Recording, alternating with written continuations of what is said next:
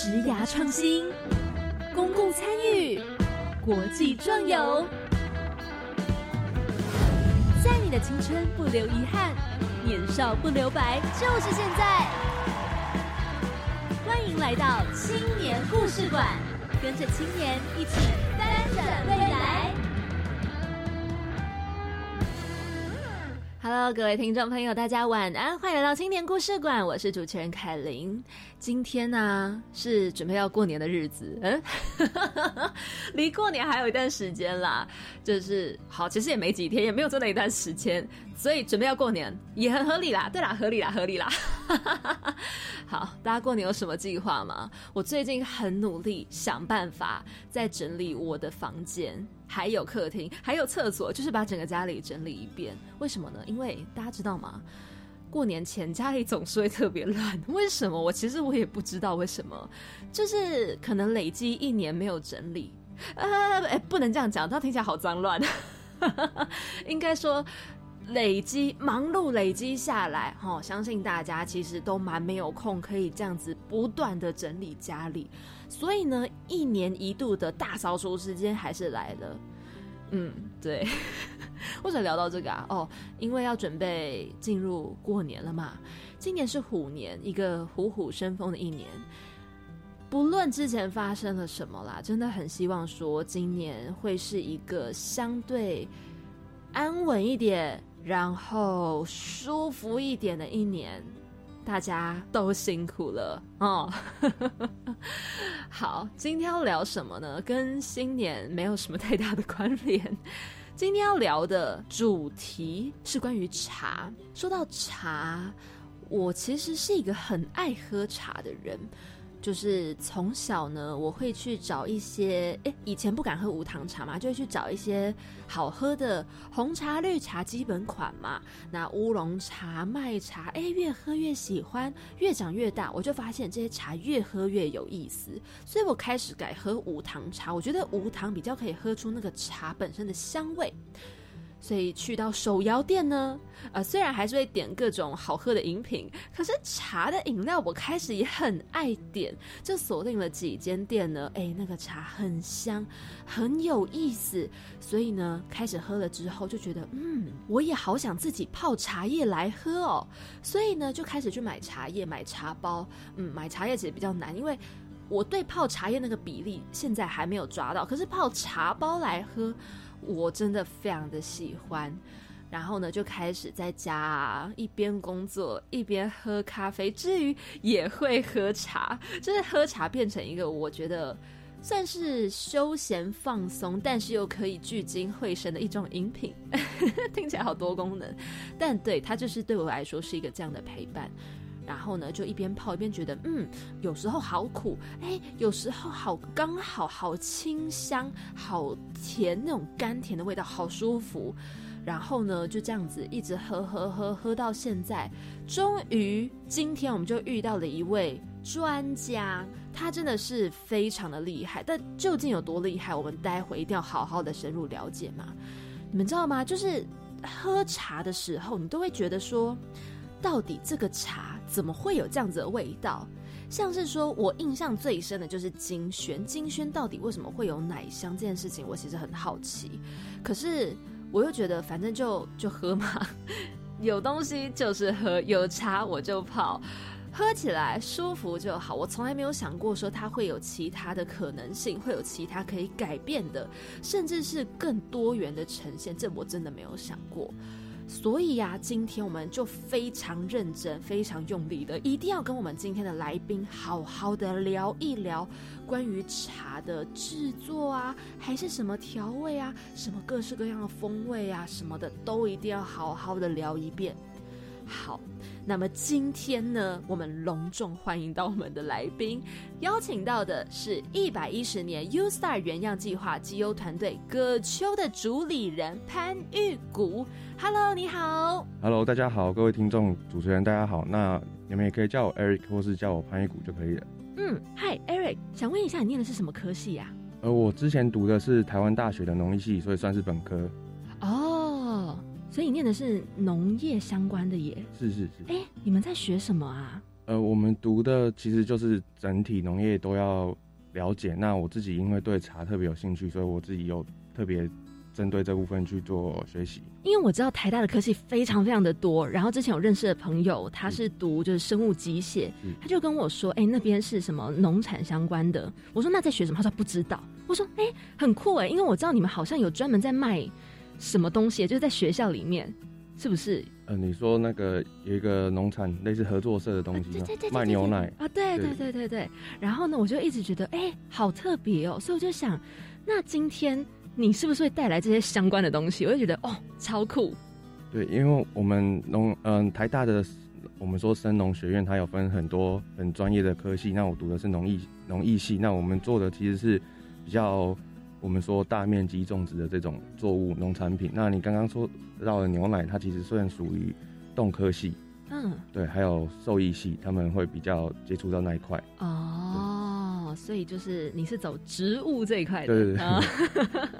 哎，好，那我想要问到，就是你们这个团队叫葛秋，对，你们有哪些的组成人物呢？呃，我们团队成员总共有三个，那另外其中一个，呃，他叫做潘玉成，他其实就是我弟弟。那因为我们从小感情就很很好，他算可以说是我的跟屁虫。包括我到台北读大学，他也就跟着我来。他也其实也是读台大，但是他读另外一个科系是园艺系。哦，对，那另外一位成员其实是我在。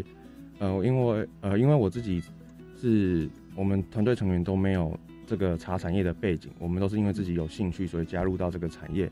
所以我自己是从大学实习，我就跟呃在台湾非常知名的茶叶的教育机构叫讲茶学院，我从实习生当起，那一路从实习生那到现在也有之前有当讲师，那才才到呃现在在创业这块。那这过程中，我们讲茶学院。呃，有非常多这个产业的青年，所以我可以接触到全台湾各地的这个青年。那我们的团队成第三位成员阿贤，就是我在这过程中接触到他的。哦，所以他也是就是从事跟这个茶产相关的人喽。对他就是我们这个我们碳培茶这个团队的，他的他算是技术主轴。对，因为他从二十岁开始。做这件事情，做学习，从学徒判培的学徒开始当起，当到现在已经十四年的时间哦。对，所以算算是已经非常有经验的，可以说是出师的一位成员这样子。哦，所以你们三个里面有一个算是师傅等级了。对对对对对。哇，哎，很特别耶！我第一次听到，就是有人可以跟兄弟姐妹合作，这么 感情这么好的。嗯，因为我们算是。家里的家庭观念本来就很强，所以从小家人啊兄弟姐妹其实感情都很好。对哦，哇，那弟弟小你几岁啊？两岁哦，对，所以所以算是基本上很接近，所以才会感情这么好。哦，那你们学的科系，你刚刚说你的是农艺系，它是园艺系，那这两个的差异是什么？农艺系就是种大家平常在吃的水稻、呃小麦、玉米这些大面积的，那园艺系它种的是。比较精致化的，譬如说水果、蔬菜这种，对，它要一个一个顾的，一颗一颗品，呃，譬如说木瓜或是芭乐，要一个一个顾的。那我们农艺系做的是大面积的，哦，偏粮食类的，哦，对对对对。原来，所以农艺是大面积，园艺级比较小面积一点，精致化，精致化。对对对，哇，那所以你们这样其实是两边都学到之后，再往这个碳培茶方向，哎，就可以更深入了耶。是是是，因为我们刚有提到，我们自己都没有这样的背景，嗯，那只是说我们自己有，我们对这个东西有兴趣，所以我们才投入到这个产业。那比起大部分人做这个产业，通常会是家族传承，嗯嗯嗯，他可能从小就接触他。他们呃，他家里就从爷爷啦、爸爸，甚至他其他的家家人，他们都有非常丰富的经验，他们可以传承。嗯，那虽然我们没有这样的背景，但是因为之前呃大学相关科系的关系，我们有一些基础的科学知识，我们可以将呃，或者说学术知识，所以我们在学习起来会更有效率，对，帮助我们可以追上这个产业的其他年轻人。所以你们等于是说是白手起家，可以这么说，对。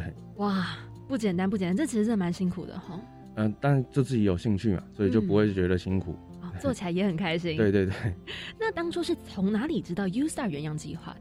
嗯，这个因为我我们在我刚刚说提到有一个讲茶轩那边，里面有非常多志同道合的产业青年。那其中有一位，他本身是嘉义大学食品科的教授，他叫张文昌老师。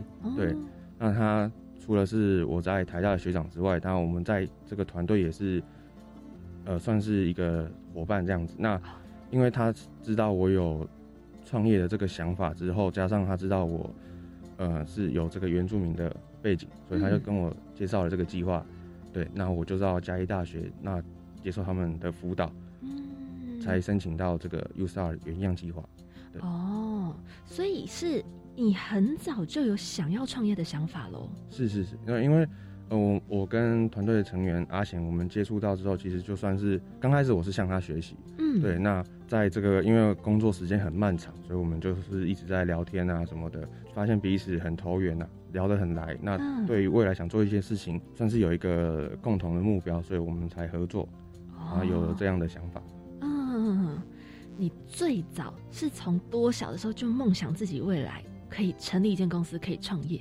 嗯，应该说，我从小到大都是一个很叛逆的人，嗯，对，很算是一个很不受控的小孩，嗯，对，所以当然长大之后，大家都会想做自己时间的主人，所以基基本上创业一直就是在我心中，哦，对对对，就觉得我就是想做出一点不一样的东西，对我就是不想。照着大人讲的话做，嗯，这这我还蛮理解的。所以这个时候创业就在你心中发芽，然后偶然得知，哎，竟然还有这个 U Star 原样计划，那当然去参加看看了。是，没错，没错。哦，哎，所以想加入这个计划，是因为原本就有这个原住民身份，再加上刚好呢，这个计划的时间点也很符合。嗯，应该说，因为我并不是想创业就直接创业，我在这个前面已经有准备一到两年的时间，所以我是知道有这个计划，所以我准备了一两年之后，大概一年多的时间，我们才呃把我们的计划书投出去这样子。哦，对对对。所以一开始已经先花了一两年的时间在准备。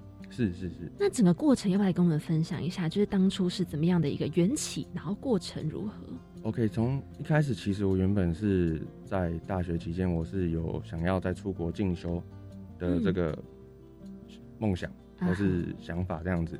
对，那虽然说说说是出国进修，但其实我也是想到国外，呃，透过创业可以在国外待一段时间，所以我从大学时期就呃大学时期就有这样的规划去做准备。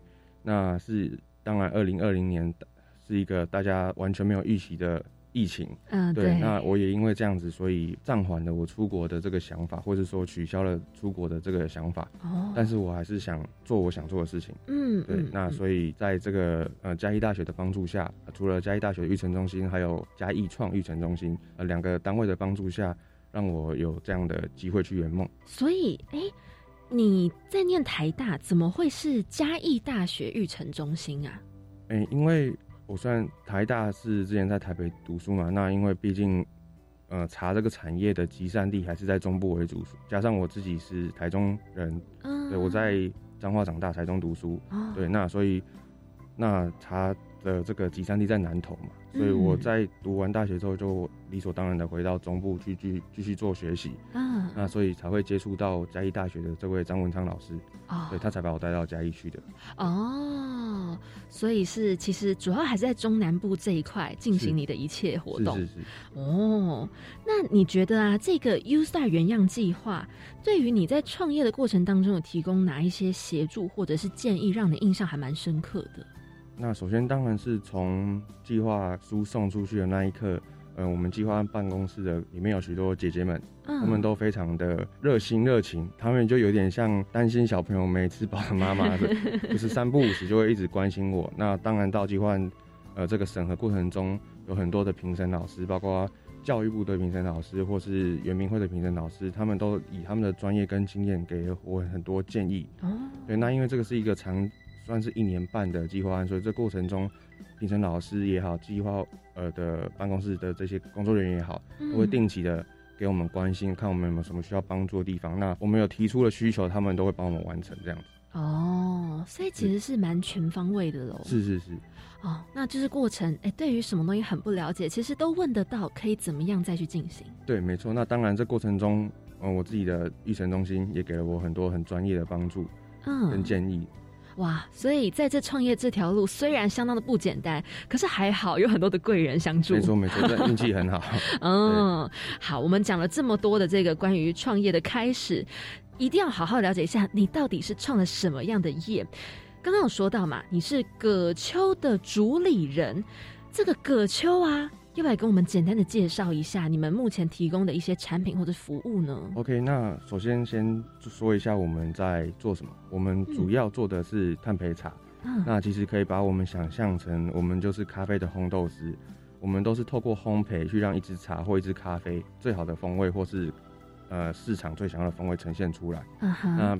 比起一般做茶这个行业的团队，大部分都是一条龙的生产，我们专心做烘焙的部分。嗯，对，这这让我们更可以把我们的精力都放在呃我们钻研我们的工艺这一块。那尤其更特别的是，我们做的是传统的碳焙工艺。嗯嗯，因为大现在大部分都还是用机器会比较多，毕竟。这个时代在进步，科技一直在进步，所以这样子的传统工艺其实是很少人在做的。哦，对，你知道一开始我听到你们在做传统炭焙工艺的时候，我其实还蛮惊讶，而且我非常非常的想理解。但在了解这一整块的工艺之前，我很好奇“葛秋”这个名字有什么特别的意义吗？呃，其实首先我们先讲“秋”，“秋”其实就是山的意思。那当然，茶种在山上，那我自己呃。原住民身份的关系，嗯，山山对我们来说是一个很重要的，应该说是生养我们的地方，嗯，对，所以这个山林或是我们说很我们很重视这个地，对我们来说它是一个圣地。嗯，对，那再加上茶种在山上这一块，那个其实是我爸爸的姓氏哦，所以说他当然也代表了我，其实他就是一个我的山头的概念哦，我的山头，所以这就是你的地盘，没 错没错，就这个意思。好，那我们来了解一下，刚刚有提到这个关于传统炭焙工艺的部分，是什么样的契机让你觉得说，哎，我不想要走这个机器，我想要走的是传统的方式呢？呃，首先其实跟大家介绍一下这个工艺，因为大家都知道，在可能清朝的时候，茶、樟脑、鹿皮是台湾主要出口的产品。嗯，对。那茶在出口之前，就一定要送到大稻城，透过炭焙这个技术，因为。当初在出口一定是坐船，要坐非常久时间才能送到全世界各个港口，所以都要透过碳培这个技术去降低含水量，当然也要创造一些产品差异性，才能做这个我们世界的贸易。所以这个工艺其实曾经撑起台湾的一片天，或是说非常重要的一个经济来源。嗯，但是到现在，因为当然全球经济的改变、技术的进步，所以在做这个工艺的人其实已经是少之又少啊。对，那所以我们当然也是抱着不希望这么重要、这么有意义的工艺消失的心情。那再加上自己当然也是喜欢这样的产业，所以才决定传承这个工艺。哦，所以有一种被历史启迪的感觉吗？可以这么说。哎，哎，还蛮特别的。因为那这样感觉你是一个比较 old school 的人吗？呃，我在做的事情很 old school，但是如果整体看下来，我应该算是一个。还蛮冲动的人啊，就是内心有个老灵魂，可是呢，其实又很前卫。可以这么说 希望，就是一个新旧融合的概念。嗯，很丰富的一个人。那好，那你们葛秋啊，是有吸取了什么样的一些原住民传统文化或技艺，再去结合这个传统炭焙茶工艺吗？应该这样说，茶虽然并不一定直接是原住民的生活，但是其实现在台湾最知名的高山茶，嗯，很多部分都种在我们原住民的土地上，甚至是很多同胞经济收入的来源。是，对，所以它其实虽然它并不是传统的文化，但是其实在现代的生活来讲，它已经是生活的一部分。嗯，对，那其实大家对高山茶都有一个既定的印象，它喝起来就是。大家熟悉的高山茶的样子，哎，但其实它喝起来并不是只有一种可能。嗯透过我们的烘焙，我们可以创造出更多可能。譬如说，我们可以让一支茶喝起来像香槟一样，它除了带有蜜香，又带有果香，这样子香香甜甜的一个饮品，或是我可以让它喝起来像我们说白兰地，有木质调性，又有成熟水果的调性，甚至喝起来像咖啡，像可可。那其实这都是通过烘焙，我们可以创造出更多我们说产品差异性。所以让我们这个原乡的特产更丰富、更有竞争力。所以说，像我之前有看过有一款茶，它叫做什么金萱，然后呢，他说喝起来会有奶茶的余韵。这种通常都是手工做出来的吗？还是其实机器也做得到？呃，应该说这这个奶香是金萱这个品种，嗯，它一个很重要的特色之一。这金萱它喝起来就是会有这个奶香，那当然它会带一点水果的调性。这个跟工艺或机器并不一定有直接的关系，它是本身这个品种的特色。哦，所以是你们诱发了这些本来就存在于茶叶里面的特色出来。是没错。所以这个茶叶真的有非常多种。是。那你们使用的茶叶产地是在哪边啊？呃，因为刚刚有提到我们只做烘焙，嗯，所以我们并不一并不会说只跟一个茶农或是一个茶商配合，哦，我们会到全台湾各地看有哪一支原料，我们觉得它是有潜力的，我们就会把它拿来做烘焙。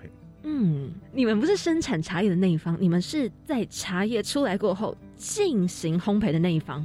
嗯，我们可以说是加工，我们不做茶，我们不种茶，我们只烘焙茶。哦，对，所以刚刚会说我们的工作其实跟咖啡的烘豆师很像啊，所以是加工端的部分。是。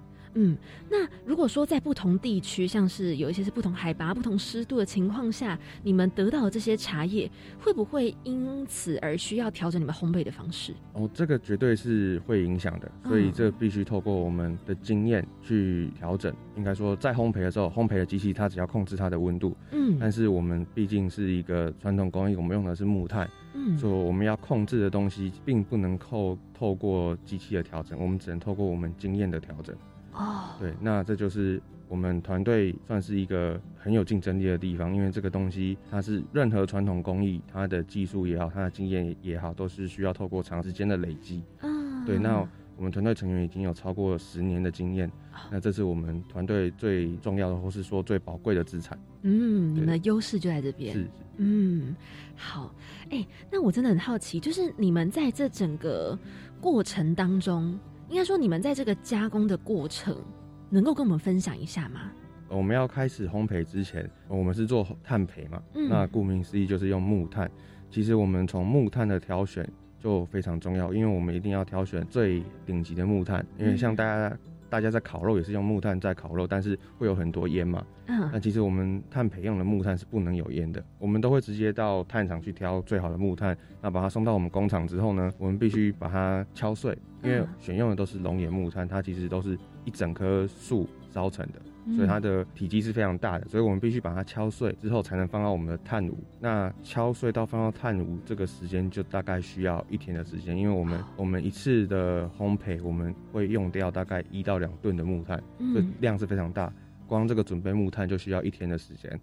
那一天之后才是点火，那这个点火。呃，因为我们采用的是最传统的点火方式，那这个点火方式虽然它需要耗时三十六到四十八小时，可是因为我们做的是大量的烘焙，所以我们必须让我们每个炉子都是非常稳定的，所以我们必须用这样慢的方式来达到我们的稳定性。所以光这个准备木炭点火算是前置作业就已经需要三天的时间。那三天之后就是开始焙茶嘛。那焙茶因为毕竟是炭火，它不是机器。随时可以关掉去做其他事情或是休息。嗯，我们这个一点下去就是二十四小时，持续十五到二十天的时间，所以我们必须三班制的一直轮流哦，呃去做陪茶的工作。那因为这个陪茶并不是茶丢上去就放放到它好，我们其实是每大约三十分钟我们就要进去做，把它翻一翻。嗯，对，那基基本上这样的工作是这二十四小时是持续大约两到三周的时间，就是不停重复这样的工作。嗯嗯嗯，对，哇，所以其实真的很辛苦哎，就是二十四小时三班制，就慢工出细活耶。没错，对，哇，真的很不简单。好，我们都还没有听到更丰富的精彩内容，所以大家记得不要走开。小小的一个广告之后呢，我们继续来听到 Eric 带来的他们关于葛秋。还有更多关于他们创业的故事。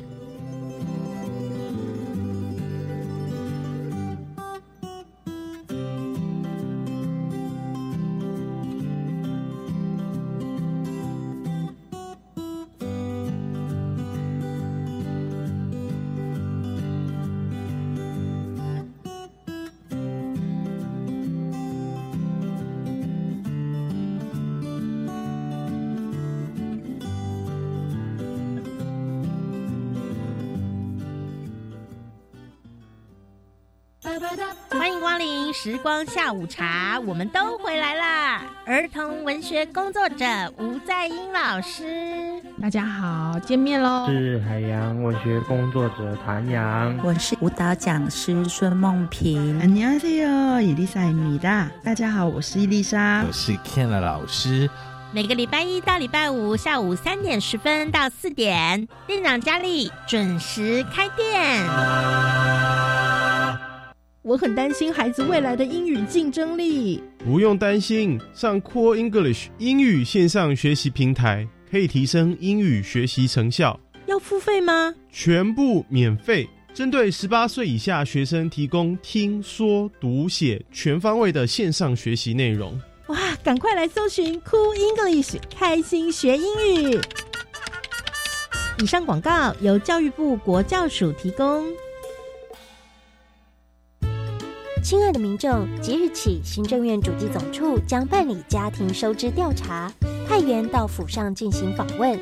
访问项目包括家庭收入、支出、设备及住宅概况。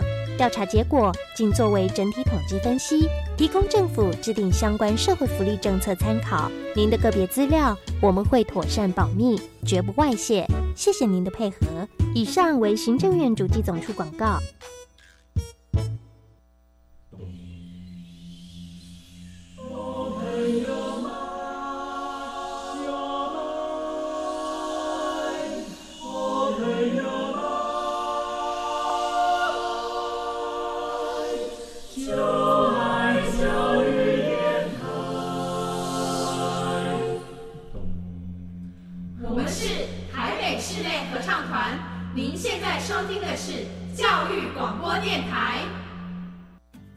好欢迎再回到我们青年故事馆，我是主持人凯琳。我们今天邀请到的呢是葛秋的主理人 Eric 潘玉谷。对我们今天聊了什么？就是关于茶。刚刚聊不完呢，才这个节目半集就觉得怎么时间过这么快？好，我们一定要再继续追问下去，有好多好好奇的事情哦。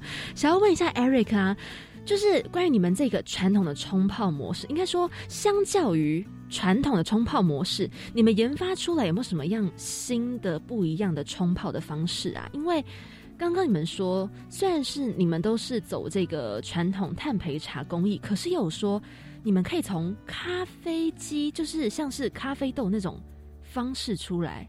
对，因为我们会做一些目的性的开发，虽然我们做的是传统工艺，那但是我们在这个传统工艺的基础上。呃，会做一些制程上的创新，所以其实我们也是跟嘉义大学的食品科做产学合作，一直在做这一块。那刚呃提到的这个咖啡机的部分，是我们有开发了一个咖啡机专用的茶，就是它可以直接用全自动或半自动的这种咖啡机 espresso 机直接做冲泡。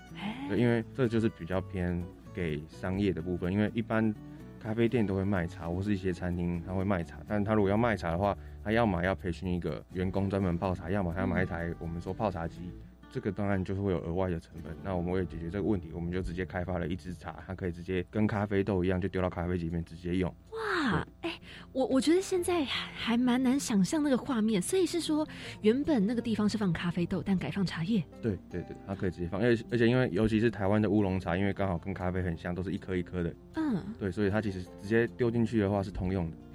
每一台机器都是可以。对对对对。哇，那这样子出来的那个口感啊，会不会有什么样的特殊风味？它当然，因为毕竟咖啡机的这个，我们说它的原理，它的味道会被放的很大。嗯。对，那所以其实像我们有，尤其我们又做了一支，它的味道很像咖啡的茶，通过我们的烘焙去让它这个特色呈现出来。所以这个茶再加上这样的冲泡方式，基本上我不跟你讲，你就因为它是一杯咖啡。对，那当初我们在 U Star 报告的时候，也是用这个去冲击评审的味蕾。我也没跟他讲，我就跟他说这是一杯 Espresso。他们喝完之后，我才解释说，哎，这其实是我的茶。对，那它就变成一个，呃，基本上是非常低咖啡因的咖啡。嗯，对对对对，这这算是我们做了一个特别的目的性开发，还有还有这样的产品。这个是偶然做出来，还是你们是特别想办法去设计的？呃，因为我们的团队成员其实都很喜欢，呃，可以说乱搞啊，对，所以我们我们常常就是也没有什么特别的想法、特别的设计，我们就是玩玩看，哎，然后就偶尔就会玩出一些可以可以可以做的方式，这样子。像这支茶就是这样因缘机会下弄出来的。哦，所以其实你们玩出来的。对对对。你们还有玩出什么产品吗？另外一个就是很特别的是，我们有一支茶，它可以直接用气泡水泡，那喝起来就会像刚刚讲，很像香槟的感觉，因为它茶本身带一点蜜香，那就是甜甜的，又带点水果的调性，那再再加加上气泡，那整个的话，整个喝起来就是基本上就是一支香槟，只是它无酒精。哇，所以就直接冷泡的意思。对对对对对。好特别哦！哎，我我 我真的很想知道，像这种东西，你们现在是有在贩售的吗？有。那我们现在呃，我们其实我们这个创立葛秋这个品牌，或者是说我们创业，其实最大的目的还是希望让更多人看到我们。嗯。对。那因为其实这个工艺，或是我们讲之前在学习过程中，这个烘焙其实都算是比较偏偏代工类。嗯。对。那代工的时候。就遇到一个问题，就是不管我们做的再好，因为毕竟是代工，所以我们的客户端他也不会让我们曝光太多，毕竟他的采购也是他的商业机密，所以我们希望透过我们的创业或是我们创立这个品牌，让更多人看到我们在干嘛，也让更多人看到这样的传统工艺在台湾还保留着。嗯。我觉得你们很酷的地方是，虽然你们用的是传统炭焙茶的工艺，可是你们研发出来的产品很新颖、很特别。是是。嗯，除了这个像咖啡的茶，又除了像香槟的这个气泡的茶，你们还有什么特色产品吗？因为刚刚说到我们家里都不是这样的背景，所以我们并不会有什么长辈的包袱，就是一定要照着传统的路线走。嗯。所以我们可以有更大的发挥空间，所以。我们可以做出像刚刚主持人有提到，大家对金圈的印象可能都是奶香，嗯，那可能还会有一些，譬如说热带水果的，像芒果的味道。啊，但是金萱透过我们的烘焙，我们可以让它呈现出类似水蜜桃的味道。哦，不是新鲜水蜜桃，是大家吃蛋糕的时候上面会有那种罐头，橘色黄色的水蜜桃。嗯嗯嗯。对，我们可以让金萱在我们刚刚讲的风味全部都是在这个我们讲天然的情况下，我们不做外加，完全透过我们的烘焙。嗯嗯，对，去呈现出这些特色，这样子。哇，其实也正因为你们没有这些背景，反而玩出了新花样，哎。对，让 让我们没有这个包袱，或是我们说没有这个束缚，所以我们更可以尽情的尝试。嗯，对。那其实这些很多风味，其实并不是说我们特别，因为这个毕竟是茶是天然的东西，所以我们没有办法预想它会做出什么样的东西。所以这个都是我们一直应该说在一个。没有目的的情况下，我们去做测试、去做开发，才有办法这样子创造出很多很特别的风味也好，或很特别的制成也好。嗯，对。所以刚刚这个像香槟的气泡茶饮，也是你们玩出来的。对，那因为我们工作时候很热，所以我们都喜欢喝冰的、喝凉的，尤其是气泡水啊。对，那这时候我们就也是这样子乱玩，发现哎，因为一般的茶其实没有办法直接这样子。冲泡，嗯，对，那我们就是试过之后觉得，哎，这个好像有我们可以解决的问题，哦，所以我们下去做测试，这样才成功把这个产品开发出来，这样。哦，哇，所以真的耶，我觉得我们好容易被自己的框框绑住，很容易画地自限。所以抛开这些既有的传统规定，其实会有非常多的可能性存在。没错，没错，因为虽然是传统工艺，其实它有时候还是有很多可以创新的地方。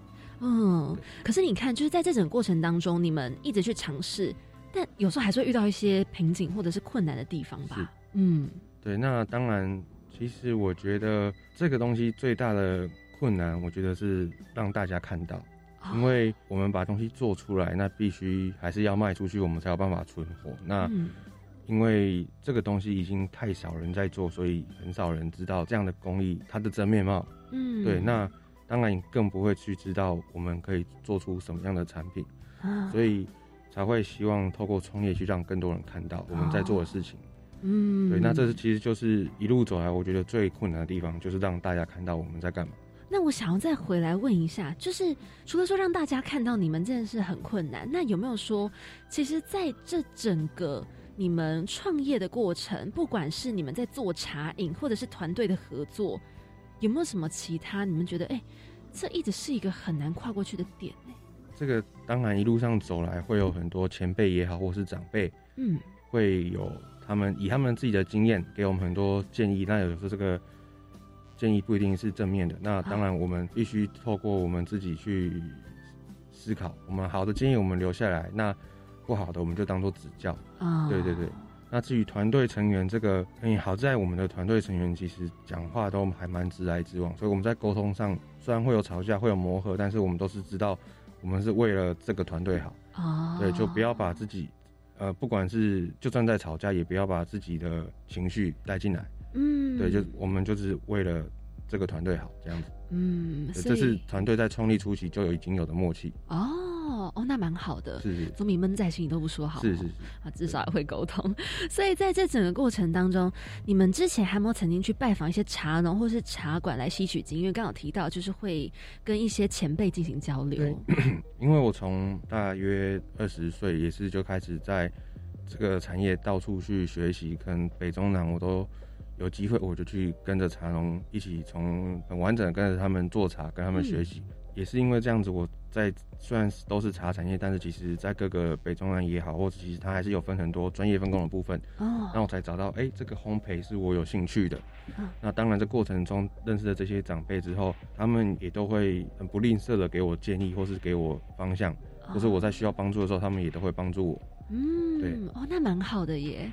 因为有时候就很怕说，哎、会不会其实某个产业它特别的封闭，就是前人并没有特别想要把这些秘密外传，但其实不会，还蛮多人他们是很愿意跟你们分享的。哎、我觉得这也是我们是真的运气很好，因为其实嗯茶这个产业是一个非常非常传统的产业。嗯，那大家想要保护自己的技术，然后保护自己的我们说商业机密，这是一个很正常的事情。嗯，那我们运气很好，是碰到了很多还是愿意跟我们分享的前辈或是长辈。哦，所以真的很幸运哦。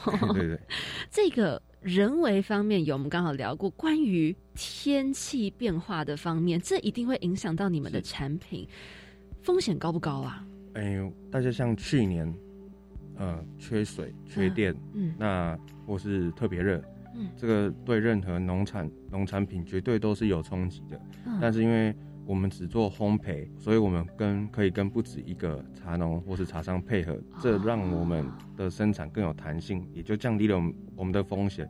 当然还是会受到冲击，像呃，如果产量小的时候，那个成本当然就会提高。嗯，但是比起其他同行，我们的冲击已经算是比较小。哦，可是如果说真的有受到天灾影响，真的还是蛮困扰的哈。但是这个就是创业上会遇到的事情，嗯这不是我们能控制的。如果遇到，我们也只能面对。那你们会有什么应变方法吗？嗯，其实就是第一个就是我们在买原料的时候，我们在挑茶的时候，不会只跟一个地方或一个人配合，嗯，去保留我们的弹性。我觉得这是最重要的，因为不管做任何行业，我觉得保持弹性是一个很重要的事情。是，对嗯，所以说其实创业这条路真的很不简单。是，有没有曾经想过啊，好难哦，还是我转换跑道好了？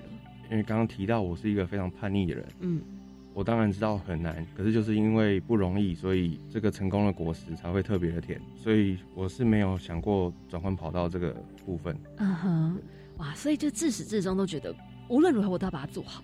应该说，大家觉得难的，大家觉得不可能的，那我就要来做。嗯，对，真的是叛逆。我有时候真的就是因为这样子的叛逆，我觉得走在一条困难的路上，更有一个坚定的信念。是，就知道自己在干嘛，我觉得非常重要。真的，真的。那你觉得这一路走来啊，有没有曾经获得一个什么印象让你非常深刻的回馈？不管是来自评审老师、来自伙伴、来自朋友、家人什么的。我觉得在近期让我印象非常深刻的回馈，就是我们去 U Star 计划简报的时候，因为我们算是排在比较后面的组别，嗯所以当然评审老师经过一整天的轰炸，这样子一直一直面试讨论，这样整天的疲劳轰炸，他们其实已经看得出他们非常的累。嗯，那但是我们进去之后，我们把我们的茶让评审老师试试看之后，每个人那个眼睛瞬间放亮的感觉，让我、哦我觉得自己对自己做的事情又更有信心，这样子。嗯，哇，真的，因为你知道，刚刚光是用听的，我还没有喝到，我也是眼睛发亮。我跟制作们两个就是什么可以直接用咖啡机弄，哇，还可以变得像香槟口味，这真的是让我觉得，就算不是那么对茶有了解的人，都可以觉得。原来茶可以变得这么有趣的一个东西，因为我觉得好多人都觉得，嗯，茶是一个像你刚刚提到比较传统产业嘛，对，所以就觉得好棒哦！如果真的有一些有为的青年 一直在这一块努力的耕耘，那你们未来公司有没有想要更进一步的做一些规划，像是国际上的拓展啊，或是怎么样扩大你们的公司规模？我我们团队目前想做的事情就是做跨境电商。嗯，对，那基本上就是直接我们会把我们的茶送到美国的亚马逊做北美的市场去做测试，这样子。哦，对，已经正在做了吗？执行中。哦，执行中，执行中，所以就是之后是有机会可以在 Amazon 上面看到你们。没错，没错。哇，哎，这跟这真的很帅耶！因为我之前也有听过，就是其实很多外国朋友，他们对于台湾的一些像是茶呀，或是传统小吃，他们是很有兴趣的。是，那因为我在自己创业之前，我是在教育推广单位嘛，所以我也很常会接触到我们的外国朋友。嗯，那因为常常会给他们试喝各种台湾的这种这些茶。嗯，像他们对碳培的兴趣其实还蛮多的，呃，只是说，当然他们不容易接触到这个东西，需要一些介绍。那其实现在透过网络，呃，YouTube 也好，IG、Facebook，其实他们透过视影像，他们就可以了解我们在干嘛的话，也许我们是有机会的。嗯。嗯，我相信一定有机会可以在国际上看到你们。嗯，那能不能给未来想要参与这个 U Star 原样计划的人一些建议呢？嗯，我觉得当然，大家如果有已经到要创业或是想要创业，基本上你都一定是有一个特别的想法的。但是呢，在创业并不能只有一个特别的想法，因为经营一个公司也好，或者经营一个企业，其实还有很多要面对的问题。那大家可以做的，尤其是像我们这样算是社会新鲜人，可以做的其实就是去请教有经验的人，或是说，其实我觉得在申请这个案子，当然我们运气很好，受到评审的青睐，所以我们拿到了这个集邮团队这个奖项。那但这个过程中，我觉得更重要的是，透过这样一次一次的写案子的过程中，我们把我们想做的事情更加的逻辑化，我更清楚我到底在干嘛。嗯，对，所以其实除了可以多向前辈去请教之外，我觉得不用怕失败，就投案子就尽量投投看，因为在这过程中，其实是真的是会让你自己一次一次的去思考你整个创业的这个步骤也好，或者是我们说逻辑也好，嗯，对，不要怕失败这样子。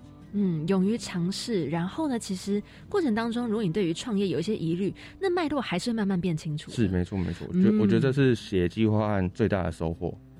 就是其实。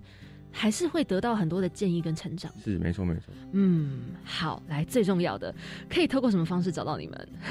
呃，未来他其实，在脸书或是我们的 IG 这个粉专，我们也都会开始经营。嗯哼，对，那搜寻我们葛秋 Coach 就会找到我们。呃，诸葛亮的葛，然后山丘的丘。嗯，对。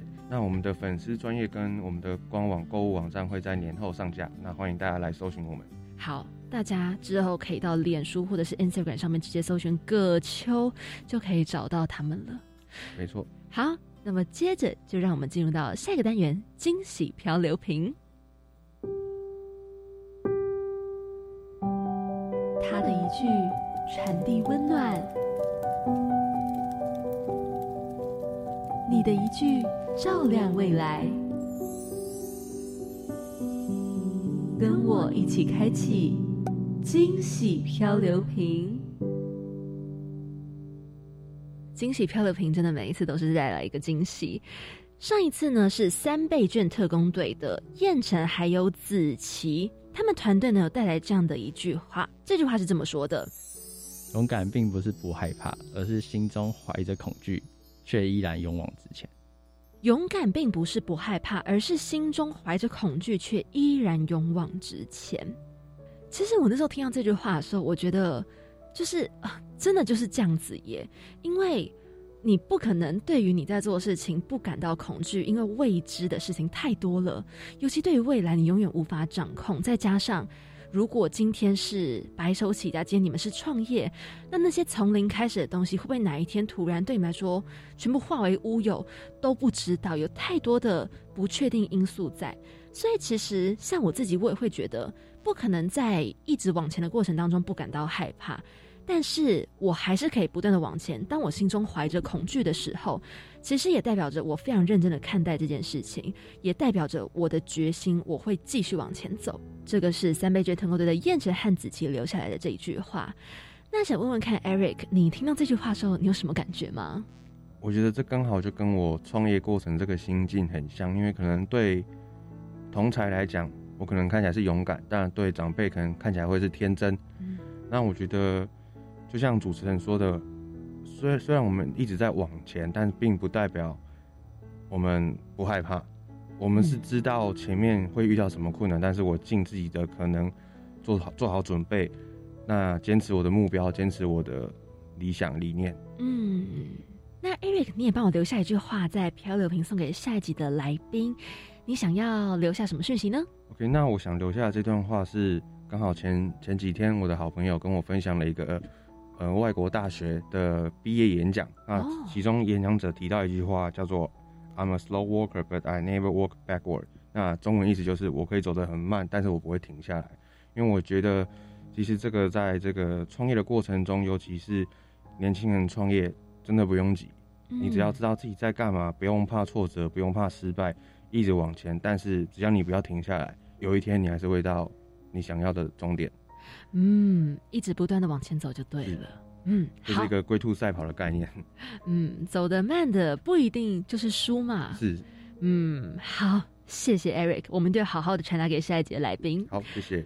好，那如果你想要知道第五集的来宾说了什么的话，就欢迎下周三的同一个时间，晚上七点零五分准时锁定我们青年故事馆喽。好，那谢谢 Eric 今天来到青年故事馆，跟着青年一起翻转未来。大家记得一定要多多支持葛秋哦，诸葛亮的葛，山丘的丘。好，那我们就跟听众说拜拜喽，好，大家拜拜，谢谢大家。谢谢，拜拜。三二一，卡，OK，耶谢谢子云，我觉得好开心哦！今天听到 Eric 讲了这么多关于茶的这些好特别的风味，好特别的这个调理方式，就觉得有种哎开拓新视野的感觉。真的，因为我觉得我们算是比较对于茶没有这么熟悉，就觉得哎、我喜欢喝茶，嗯就仅此这样而已。对，但是今天跟他聊完天以后，发现哎、其实每一种茶它还有自己特别的风味，但是我们平常可能不会这么特别去注意到。对，应该说就是喝归喝，可是不会去思考。嗯，所以就算我们知道某一种茶可能有什么特性，可是就喝起来哦就这样。我觉得就很像是魔法师哎、魔术师，然后给予这些东西，然后更多的展现面貌。对对对对对，很棒哎、你知道那时候听完的时候，我第一个想到就是我好想要冲去找他买。直接开始联络他，然后嗯，怎么订购？对啊，我就觉得很酷啊！要怎么样可以喝到这种有气泡的啊，或者是哎、咖啡耶？因为我身边真的有很多朋友是不喝咖啡的，嗯，我也是。所以如果它可以变低咖啡因就很棒。对我，我其实也是对这个咖啡机的这个冲茶特别特别的有兴趣，因为因为我就觉得。呃，可能有时候想要喝茶，但是因为假设我家有咖啡机，我想喝茶，我总不可能还要再拿茶叶，然后慢慢的在那边泡一壶、泡两壶这样。但万一如果没有闲情逸致，真的，如果咖啡机可以冲茶的话，哇，快很多，绝对每天喝。对，因为真的，我觉得就像 Eric 讲的、啊，如果今天是一个咖啡厅，你会有咖啡师，但你不会有泡茶师，那怎么样也可以泡出茶的香味？如果今天茶叶本身就可以用咖啡机来处理，多快啊！真的，而且我觉得他们脑筋也动得蛮快的，嗯，就是可以想到用这样的方法，然后去产制这个他们的产品。嗯，我觉得也很很稀奇，很特别，很喜欢。所以我觉得他真的讲到一个重点，就是因为其实本身没有那个背景，你不会被框住。我觉得好重要哦。我们好容易画地自限，就是会觉得说这件事情怎么可以这样做呢？但是在外人眼里，因为他或许不是这件事情的专业，他就觉得这样子做有什么不行？没错，反而更多的创意。真的真的，所以其实我觉得，无论是什么样的活动或什么样的计划，对于青年来说，其实在这个年代，在这个时段，嗯，其实都是可以努力的去想很多做事的方法，或者是你想要创业，你也可以用不同的契机，或者是不同的想法、不同的方式去做成达到你想要完成的东西。对对对对对，真的，因为啊，像我觉得讲一个很简单的例子，嗯。就是因为青年署他自己不是就有一个样飞全球行动计划嘛，嗯，然后现在刚好他也是在增建嘛，是到三月二号这个一百一十一年样飞全球行动计划，对。他就是希望你可以自己组队三到六个人，然后就去提案关于国际组织你想要实践什么样的在地行动方案。其实这真的就是一个怎么说呢？就是你动起来，然后很多事情其实就会开始有改变。你或许会觉得自己很天马行空，可是你不去做，你不去行动，你怎么会知道什么事情可行，什么事情不可行？真的，其实很多事情都是你走到了那一步，说不定他呃路上可能会有一些贵人相助啊，或者是有一个有一个缘分到了，那他可能就会。让你走个走捷径，或者是跟让你做不同的事情吧。我觉得你要做下去，你才会知道你自己到底能不能成功。嗯，我觉得现在其实很多年轻人想法是非常非常的灵活又很丰富。嗯，所以有时候你就去参加像这样子“样飞全球行动计划”的话，就是让你的想法直接去被实践。然后你的梦想可能哪一天就真的就被实现了，真的没错。而且其实我觉得，除了你想做的计划之外，体验也很重要。嗯，因为你要从各个体验当中，其实从中去学习到一件事情。就像跟你分享个故事，嗯，我昨天呢就是在跟我爸爸聊天的时候，我们就还看了一个影片，然后那个影片是在介绍我曾经去过的某一个城市。嗯，然后在那个影片还没讲的时候，我就跟我爸说这个。历史故事是怎么样？怎么样？怎么样哦！我一讲完，电视马上就说，然后我就跟我爸说：“你看，我就是亲身去体验了。然后，即便我已经回来台湾了两年，嗯，我还是能够把这些历史的知识啊，或者是他的故事都记起来，就是因为我亲身去体验过，有走过一遍，就还是会所有东西，是你的细胞都有记忆了。真的，所以呢，讲到体验，就是要跟大家分享说。一百一十一年度的青年体验学习计划已经在报名当中了，它就是报到三月十六号嘛，就是之前有提过。嗯，那为什么我刚刚就是举自己的亲身例子，是说自己去体验就会有很多的感受，就是因为在这个青年体验学习计划，它就是鼓励高中职的应届毕业生要透过你。自己去提气化，去想要体验什么东西，那从这个体验当中去学习，对，那你就可以拓展很多自己的生活体验啊，从中去了解到一些呃一些。